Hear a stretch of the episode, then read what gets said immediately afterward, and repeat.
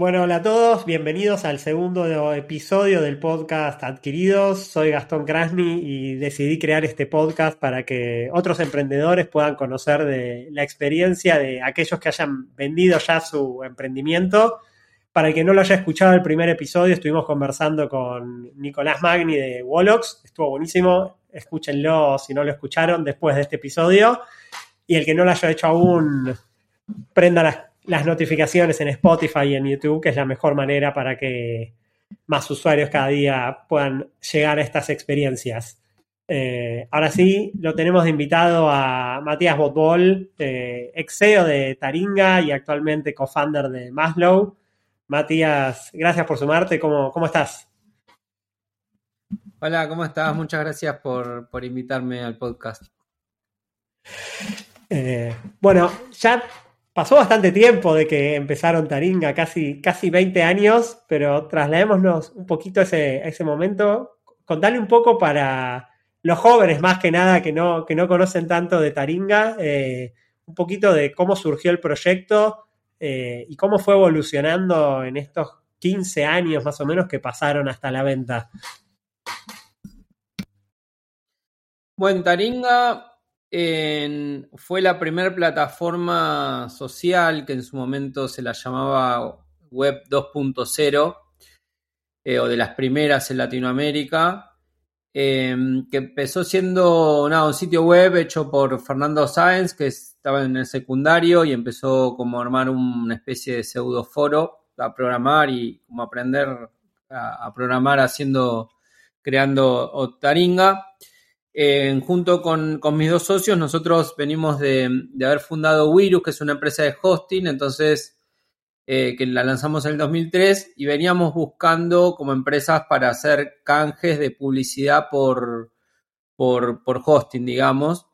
Y, y bueno, nosotros éramos usuarios, eh, hablamos con Fernando, le hicimos eh, como un, primer acuerdo de, canjes de publicidad por hosting. Y él más o menos en el 2005 eh, se fue a vivir a Costa Rica, 2005-2006, y ya no quería seguir con, el sitio y, bueno, y nosotros eh, decidimos comprárselo porque le veíamos bastante potencial en el hecho de poder armar una plataforma que sean los propios usuarios que generaban el contenido y bueno, y eso nos permitía como disrumpir un poco en, todo lo que tenía que ver con, los medios de comunicación que en esa época la gente casi no, tenía muchas opciones como para expresarse de forma masiva o pública. así que bueno, así fue como un poco lanzamos o agarramos el proyecto nosotros.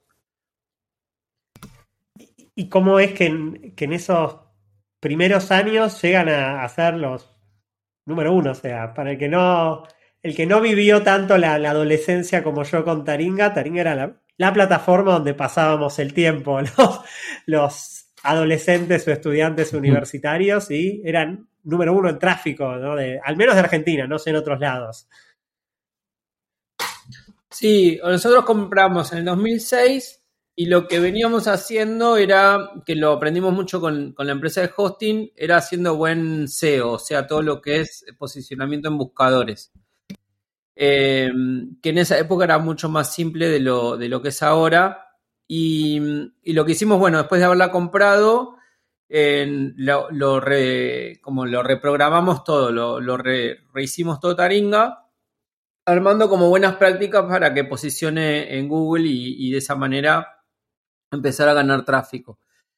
era un momento bastante complicado también en, cómo poder hacer, como escalar la plataforma, porque en ese momento no existían tipo lo que era cloud y demás, digamos, todo lo que eran servidores siempre se manejaban de forma física. Entonces teníamos como el gran desafío de poder hacer una plataforma que sea bien indexada, que escale, que no sea costosa, porque no, tampoco existía financiamiento en ese momento, entonces teníamos que comprar los servidores nosotros y ver de qué manera lo hacíamos y de qué manera también empezar a, como a armar una metodología de, trabajo, de procesamiento que, permita, digamos, que tenga buena velocidad la plataforma. Entonces, con todo ese como relanzamiento que hicimos, logramos eh, poder hacer eso y lo que empezó a pasar es que Google nos empezó a posicionar súper bien y eso generaba como una especie de, efecto de sinergia en el cual la gente casi buscaba cualquier cosa, terminaba en Taringa, lo hacía una vez, lo hacía dos veces y la tercera vez era, bueno, entro a Taringa directo porque ahí es como que siempre encuentro todo. Y lo que pasaba era que la gente, bueno, se terminaba registrando y, empezaban a generar contenido. Entonces, cuando generan contenido, eso Google lo volvió a indexar y bueno, era como una especie de, bola de nieve que nos ayudó a crecer muy rápido en muy poco tiempo. Em, nosotros en el 2008 ya éramos la plataforma argentina con mayor tráfico, o sea, superamos a, en tráfico a todo el grupo La Nación y todo el grupo Clarín, que eran en ese momento las plataformas con más tráfico de la Argentina.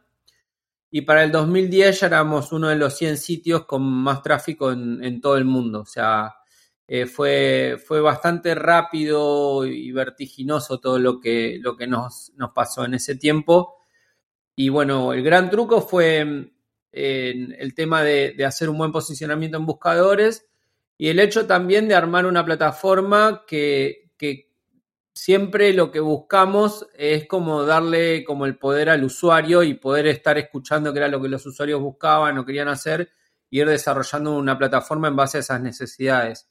Entonces eso también logró como un sentido de pertenencia mm, bastante fuerte y bueno, y, esa cuestión de que hay una, generación es nuestra, digamos, de los que ahora tienen treinta y pico, también tengan como muy fuertes recuerdos de todo lo que, lo que vivieron en su adolescencia en, Taringa.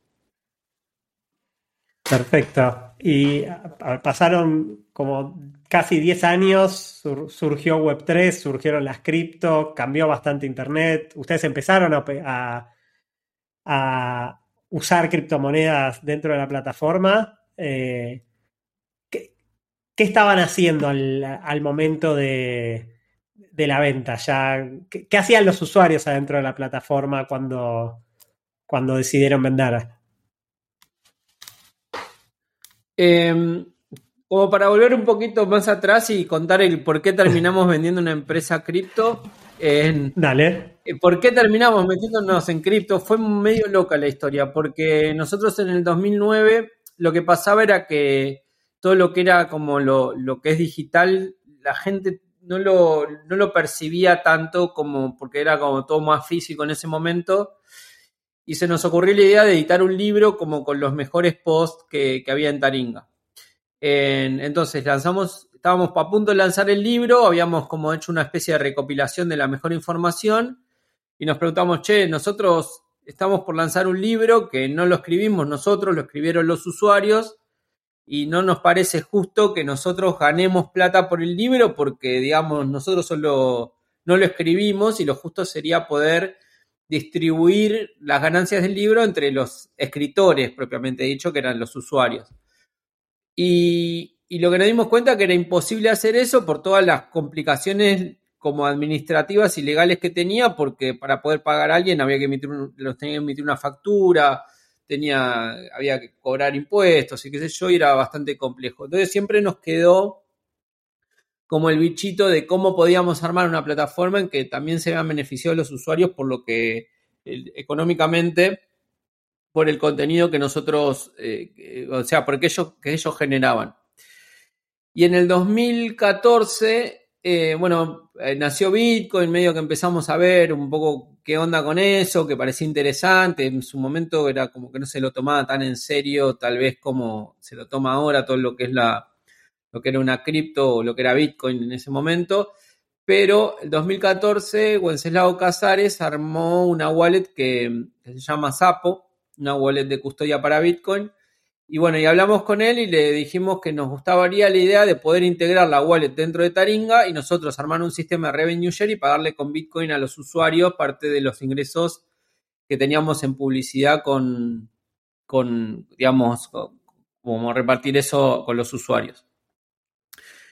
así que bueno, lanzamos como un programa de revenue share con, con Bitcoin en el 2015 y fuimos de las primeras plataformas que empezamos a, implementar cripto dentro de una plataforma social.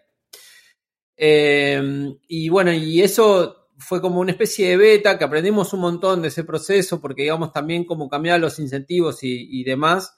Fue interesante ver cómo, cómo, todo eso afectaba a la comunidad, las cosas buenas que tenía y, las malas, digamos, y cómo después podíamos llegar a pensar en un modelo que sea autosustentable y que sea escalable. Y cuando fue después de, digamos, que, que, empezó como a haber un poco más de furor con todo lo que es Ethereum y todo lo que son los smart contracts, yo había ido a una charla que estaba Tevi, uno de los chicos de los que es los fundadores de Decentraland, que contó cómo habían armado toda la DAO para desarrollar Decentraland. Y a mí como que me voló la cabeza. Y a partir de eso armamos un proyecto para descentralizar Taringa y transformarlo en una, DAO. Em, y bueno, y armamos todo un proyecto como para poder hacer eso y cómo deberían hacer los incentivos económicos y demás pero nos dábamos cuenta que no podíamos escalarlo porque los costos de transacción y los fees eran imposibles de pagar y, también nosotros lo que nos pasaba era que no teníamos por ahí los conocimientos necesarios como para poder montar todo eso arriba de una blockchain. Y bueno, y empezamos a hablar con distintas empresas que estaban desarrollando, digamos, tecnologías para blockchain y a partir de eso surgió el hecho de, bueno, después hablar con IOV Labs, que ellos vienen desarrollando, venían desarrollando todo lo que es RSK, y bueno, y eso después terminó llevando a, que nos compren. Em, y cuando vendimos la empresa, que era un poco respondiendo tu, tu pregunta inicial, eh, no me acuerdo exactamente, pero debíamos estar en, no sé, 20 millones de usuarios únicos por mes o, alguna cosa así. La verdad que no me acuerdo el número, la verdad que te digo y te miento, pero debía andar más o menos por, por ese número, 20, 30 o algo por el estilo. Bien, y, metiéndonos ya más de lleno en, cómo fue la venta a, a Labs, eh, ¿Cómo se prepararon un poco ustedes como empresa ¿no? para, esta venta? ¿Tenían, ¿Tenían las cosas un poco en orden? O sea, lo que nos contaba Nico en el otro episodio era que ellos se fueron preparando a partir de las rondas de inversión que, que tuvieron y que si bien no estaban tan prolijos para la primera ronda, eso los fue ayudando a que llegado este momento tenían todo más o menos Listo, o sea, ¿cómo estaban ustedes en, a, todo, a la parte societaria y demás, que, es las em, cosas que mucha gente se olvida? Sí, nosotros no, no, nunca, en la historia de Taringa nunca buscamos vender la empresa. Fue medio loco porque em, en general muchos em, fundadores de empresas de tecnología un poco lo que buscan es tipo el exit. Nosotros nunca pensamos en, hacer un éxito. O sea, fue como, vamos a hacer esto y medio que es nuestro proyecto y no estamos haciendo algo para venderlo. Eh, lo hicimos todo bustrapeado, recibimos un poco de inversión, pero recién como en el año 2013, me parece. y lo que nos pasó es que también lo que fuimos haciendo fue, por ahí al principio cuando uno empieza con una startup es bastante desprolijo todo, pero nosotros siempre estuvimos buscando profesionalizar la empresa y hacerle una empresa que sea prolija en todo sentido, tanto la estructura como la contabilidad, digamos, tener una empresa eh, bien hecha, o sea, bien prolija. que obviamente uno nunca logra tener la empresa perfecta, siempre tiene sus, sus cosas, alguna cosa desordenada o cosas que quedan ahí medio a medio camino, pero en general siempre buscamos estar constantemente en, prolijando todo y teniendo todo bien organizado. Em, y lo que nos pasó fue que apareció, digamos, cuando empezamos a hablar más para, queríamos recibir más inversión como de una empresa de, blockchain para hacer como una especie de partnership y trabajarlo en conjunto. Un poco lo que buscábamos era hacer algún deal que nosotros le dábamos la exclusividad del hecho de usar una única tecnología para desarrollar la plataforma a cambio de que nos inviertan y, nos den el soporte tecnológico. Y lo que pasó con la venta es como que, bueno, llegó un poco como de sorpresa la oferta y nada, lo analizamos, un poco emocionalmente nos servía y también un poco porque ya llevábamos varios años em, con el proyecto y nos parecía que era una buena manera, digamos, de poder como seguir el camino que le veíamos a Taringa futuro. Y, y, bueno, y ahí un poco se tomó la decisión de la venta. Y en general nos faltaban cosas, pero estábamos bastante como ordenados. No fue algo, o sea, es complejo porque no es fácil vender la empresa, pero no fue algo que nos agarró como mal parados y que, que no sabíamos ni por dónde empezar. O sea, en, ese sentido, por suerte, nos resultó como bien todo el trabajo que habíamos hecho en, tener las cosas en orden. Quedémonos un, poquito en eso que, contabas. Eh, ¿Cómo fue ese momento en donde alguno de ustedes eh, recibe el, term sheet o ese mail que dice que los quieren adquirir, eh, que, no están buscando una inversión como ustedes capaz buscaban en un principio y, se, lo, se lo transmite al resto de los socios. ¿Qué, te acordás de ese momento donde se sientan y, comparten esa información? Sí, primero fue medio de palabra, como che, acá hay, están interesados en, en comprarlos, en, a ustedes les puede llegar a interesar. Em, y fue tipo hablarlo así como, che, si pasa esto, ¿qué hacemos? ¿Queremos vender? Y fue como, nada, charlarlo un poco, decir, bueno, puede ser, y, bueno, y medio como que, dijimos que sí, que podía ser o, vender o, recibir inversión, que era un poco lo que buscábamos. Y a partir de ahí es como que se empezó como más la parte de la negociación y, hasta llegar como un, un, primer acuerdo. O sea, primero hubo una, como una carta de, intención, como medio formalizando la, propuesta. después hubo un, tiempo que fue más de, negociación, entender números, entender un poco los, proyectos, un poco cómo se podían hacer las cosas. Y, y después, bueno, ya fue un, poco más ir al contrato, el term sheet, que ya, bueno, eso es como la parte más legal, la parte de, de los abogados que empiezan a mirar el punto y la coma y bueno, todo ese estrés que por ahí es el tire y afloje de, los detalles. Em, pero fue medio loco porque también fue bastante rápido todo y, y nada, no hubo tanto de nuestro lado, fue como, bueno, tipo, llegó esta oferta, ¿qué hacemos? Y como que lo decidimos medio rápido también, o sea, en general siempre tratamos de ser bastante dinámicos a la hora de, tomar decisiones y, bueno, fue como que sí, hagámoslo y, avanzamos. No nos que dimos muchas vueltas tampoco.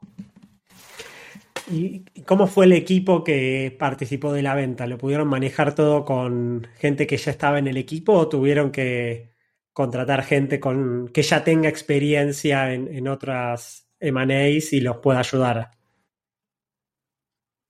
Sí, ahí, bueno, hubo una persona que nos estuvo ayudando un poco en toda la parte de la negociación, que era externo a la empresa.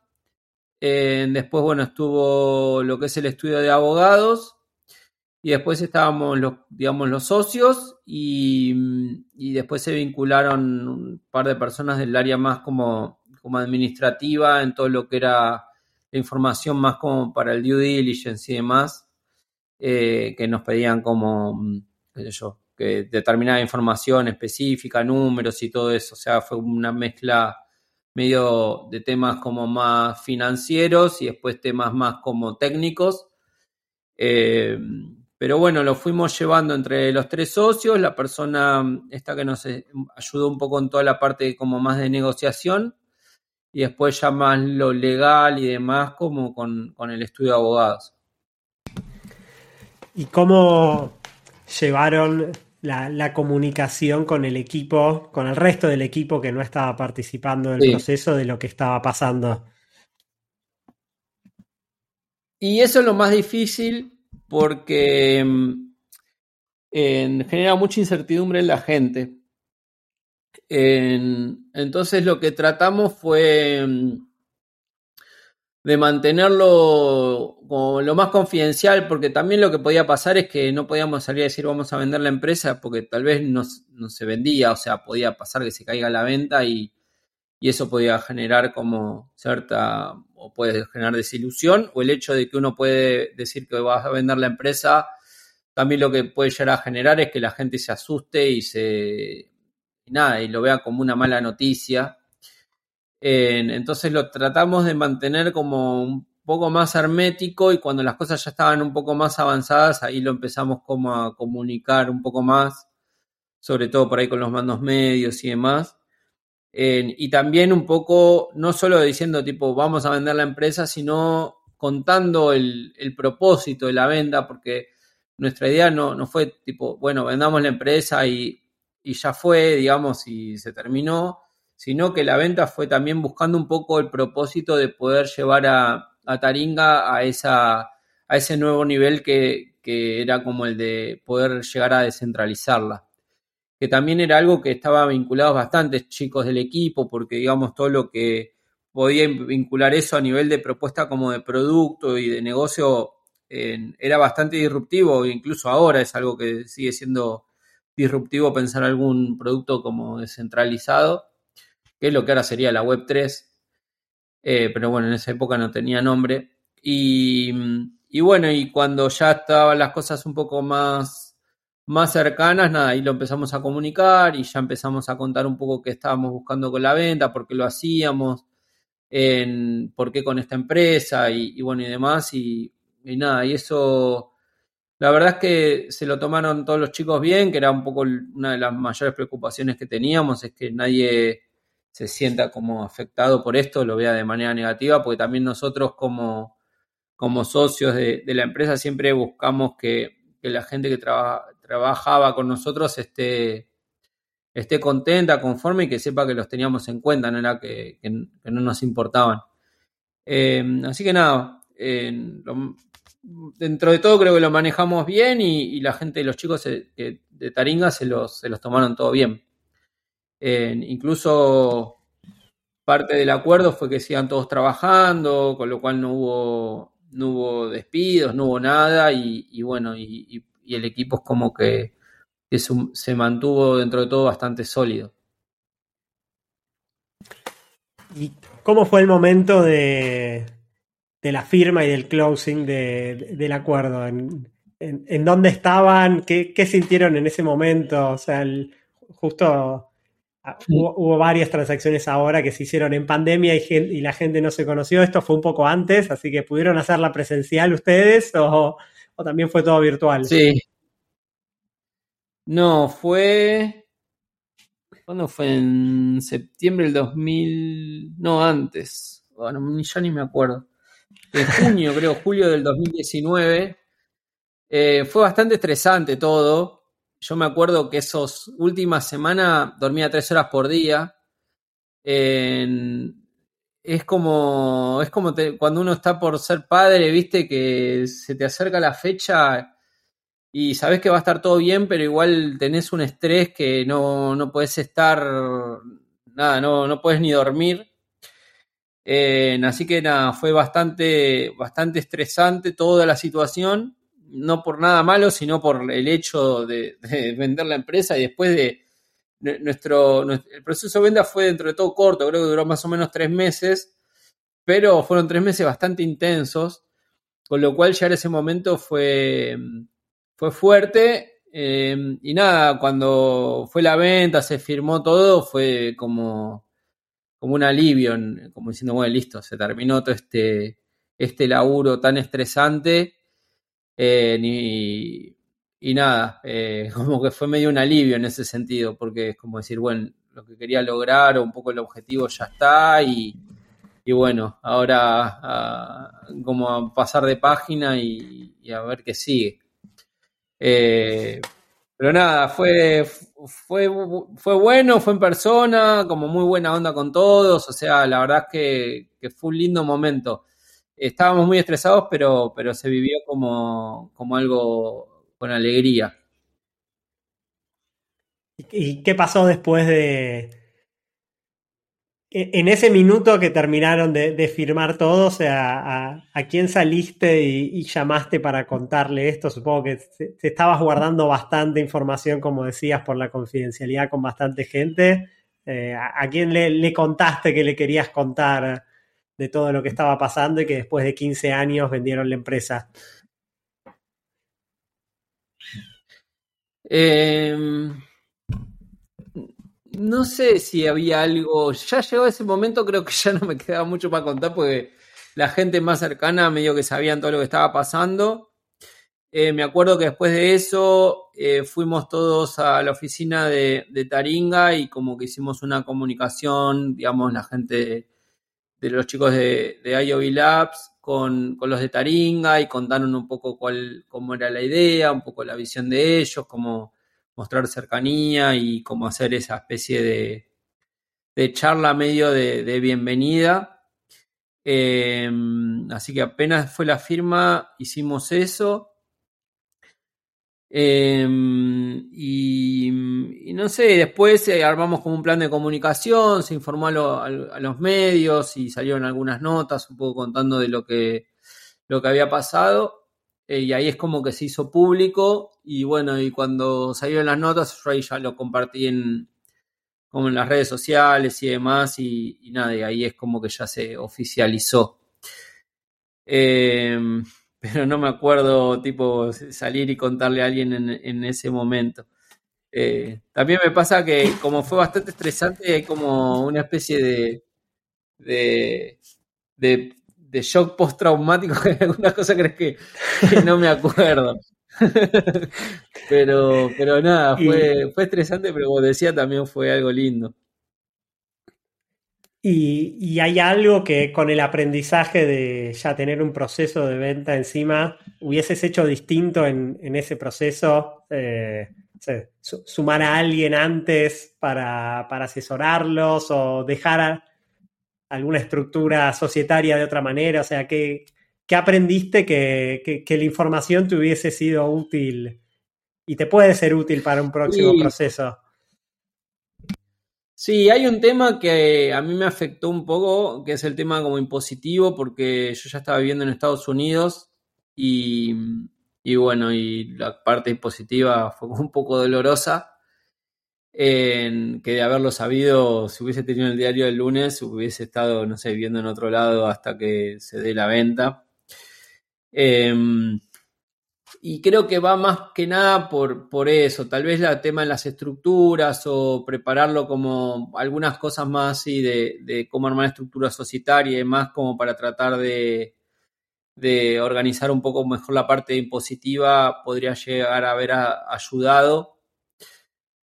Pero no, no siento que, que, haya habido como un gran error, no siento que algo lo hayamos hecho muy mal y que diga, no, tipo, me, arrepienta de algo. creo que por lo, la experiencia que teníamos y demás, en, general estuvo bastante bien todo. Em, y nada, yo estoy conforme en cómo se dieron las cosas. También creo que fue bastante clave, una buena decisión fue buscar un buen estudio de abogados. Nosotros lo trabajamos con Gustavo Garrido, es alguien que conocimos hace muchísimos años y se especializa en adquisiciones y todo eso, y nos acompañó muy bien.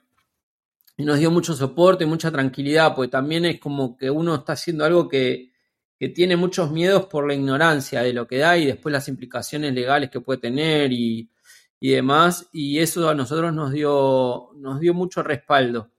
Y creo que fue una de las mejores decisiones como poder contar con, alguien como ellos que nos, que nos den ese soporte. que tal vez si lo hubiésemos hecho con otra persona o con otro estudio distinto y no hubiésemos vivido, digamos, todo ese apoyo, creo que nos hubiésemos mandado unas cuantas macanas que, por suerte no, no se dieron. Bueno, ¿y, cómo cambió tu vida a nivel personal después de, de la venta? Porque ya recién contabas, te habías ido a vivir a Estados Unidos un tiempo antes de la venta. Eh, ¿Qué cosas cambiaron? ¿Qué cosas te empezaste a tomar de, una manera diferente? Sí, yo uno de los objetivos que tenía, o sea, después de la venta yo me quedé dos años trabajando en IOB.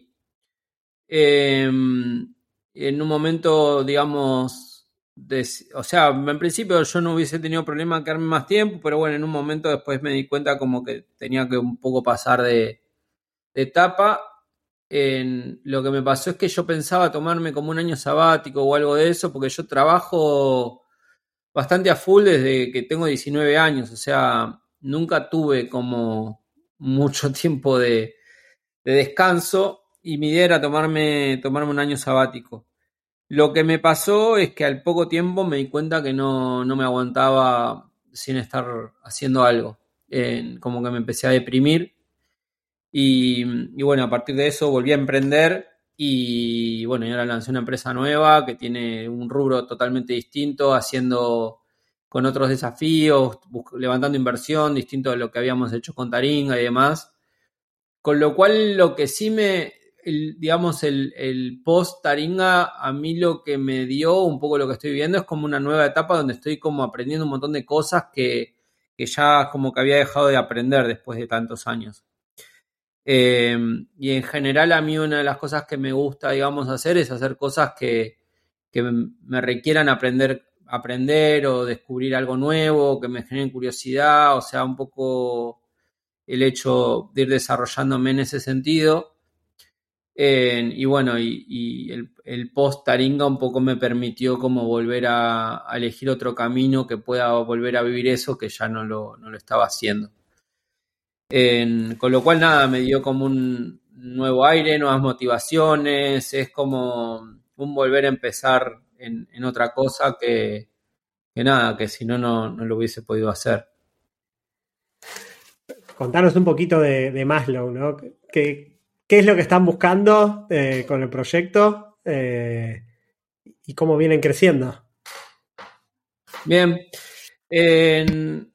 lo que un poco yo estaba buscando y, bueno, que con Diego también, que, es mi socio, que, lo conocí en, en IO, que es una organización de emprendedores, él, justo también había vendido su, empresa. Eh, empezamos medio a pensar como para armar algún proyecto juntos, medio como una especie de side project pero los dos estábamos de acuerdo que queríamos hacer algo que tenga algún punto de disrupción. en un poco también lo que a mí me sirvió darme cuenta es que el tipo de las cosas que me gustan hacer es que sean disruptivas o que tengan cierta como novedad o que cambien como alguna algún paradigma, por decirlo de alguna manera.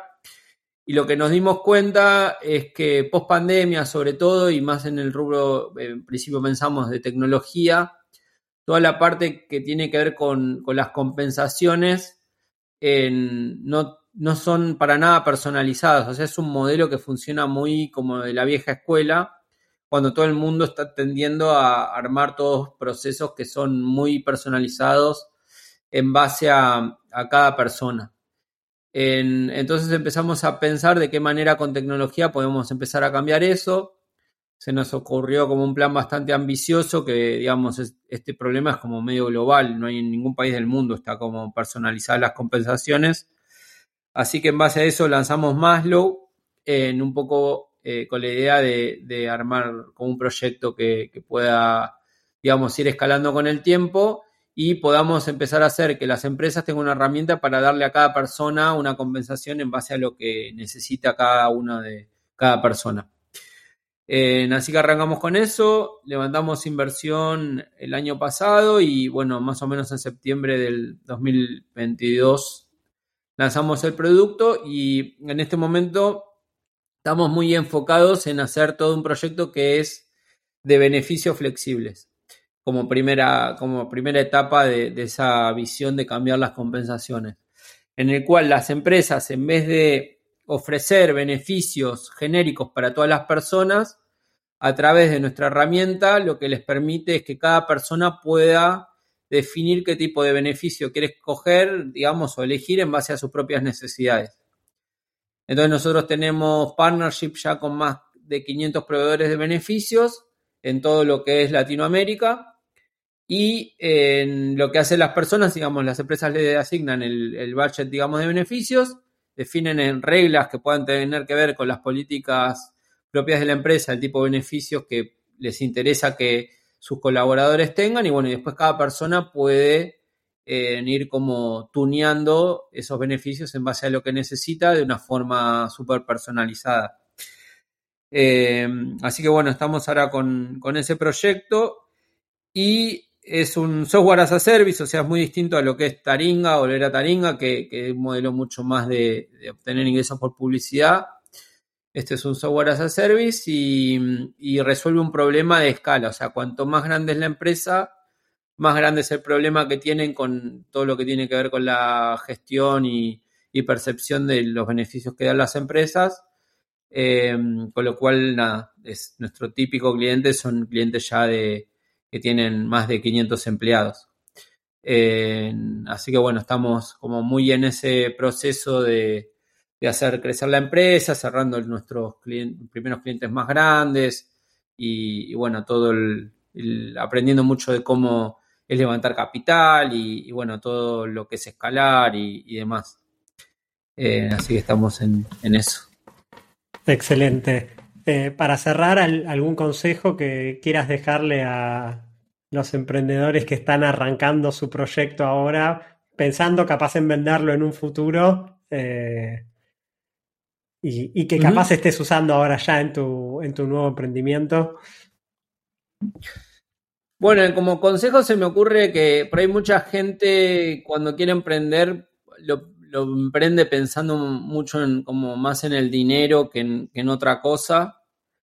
Eh, y armar un proyecto para que llegue el momento, si fuese el objetivo de vender, o sea, en el medio hay que pasar por cruzar el Amazonas, básicamente, no es una tarea fácil y que, requiere como muchos desafíos, muchos altibajos, o sea, eh, mucho esfuerzo, no es fácil creo que está bueno uno como ponerse como una especie de objetivo, decir, bueno, no sé, el día de mañana quisiera vender mi empresa en tanto o quisiera lograr tal cosa, pero lo más importante creo yo es poder hacer algo que uno le, le guste el día a día, pues si no se va a convertir en una tortura y hacer un, hacer un trabajo que a uno no le gusta simplemente por el dinero es como que algo que en un momento lo termina venciendo.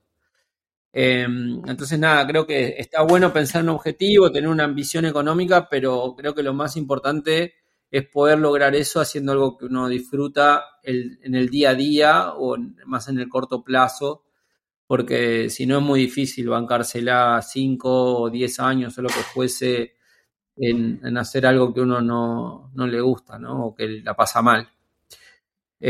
así que nada, creo que eso es lo más, lo más importante. Después lo demás y llega solo. O sea, si uno hace lo que le gusta, lo puede hacer escalar, genera ingresos, es sustentable la venta o, no, la, no, la, no venta y, digamos, la plata va, a venir como una consecuencia de, hacer bien las cosas y disfrutar el, trabajo. Excelente, hay que estar listo para remarla. Eh, sí. Creo, sí. Eh, bueno, creo que nos, dejaste un montón de, cosas muy interesantes. Eh, gracias por sumarte. Bueno, muchas gracias y gracias por, por el espacio y poder contar mi historia. Vale.